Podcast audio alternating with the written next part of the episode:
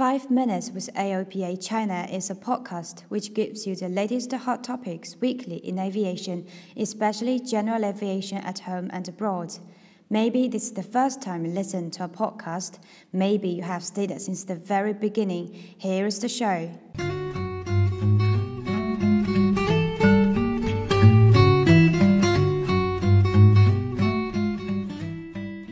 Good afternoon. Thank you for listening to 5 Minutes with AOPA China.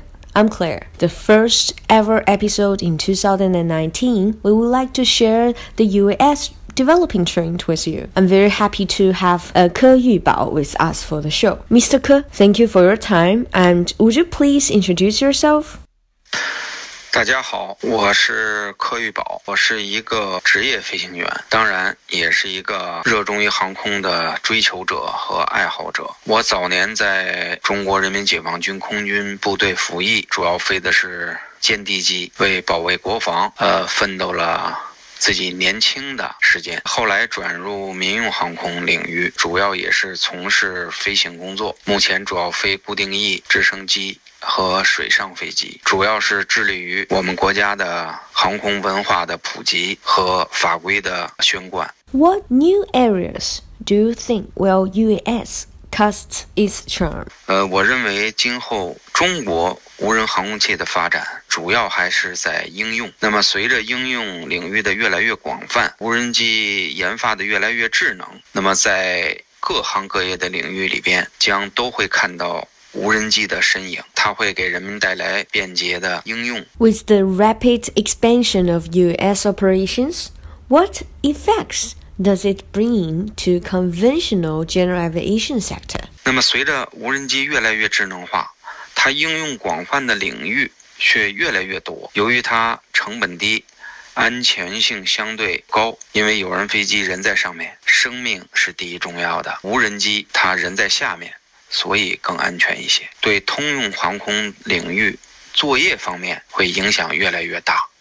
在传统的通用航空作业领域里边，诸如电力巡线、航拍、农业植保啊，还有一些航测等等，只要能有无人机替代的，今后都将逐渐的被无人机所取代。传统意义上的通用航空作业就会。越来越萎缩，所能承担的任务越来越小。Flying cars are such a hot topic. When do you expect them become reality from fiction movies?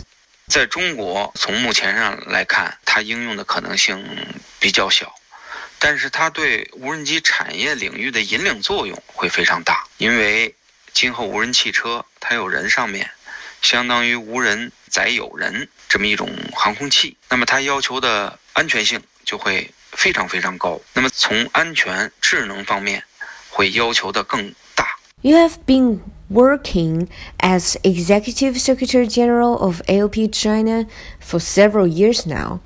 And how should AOP China provide its services to the public?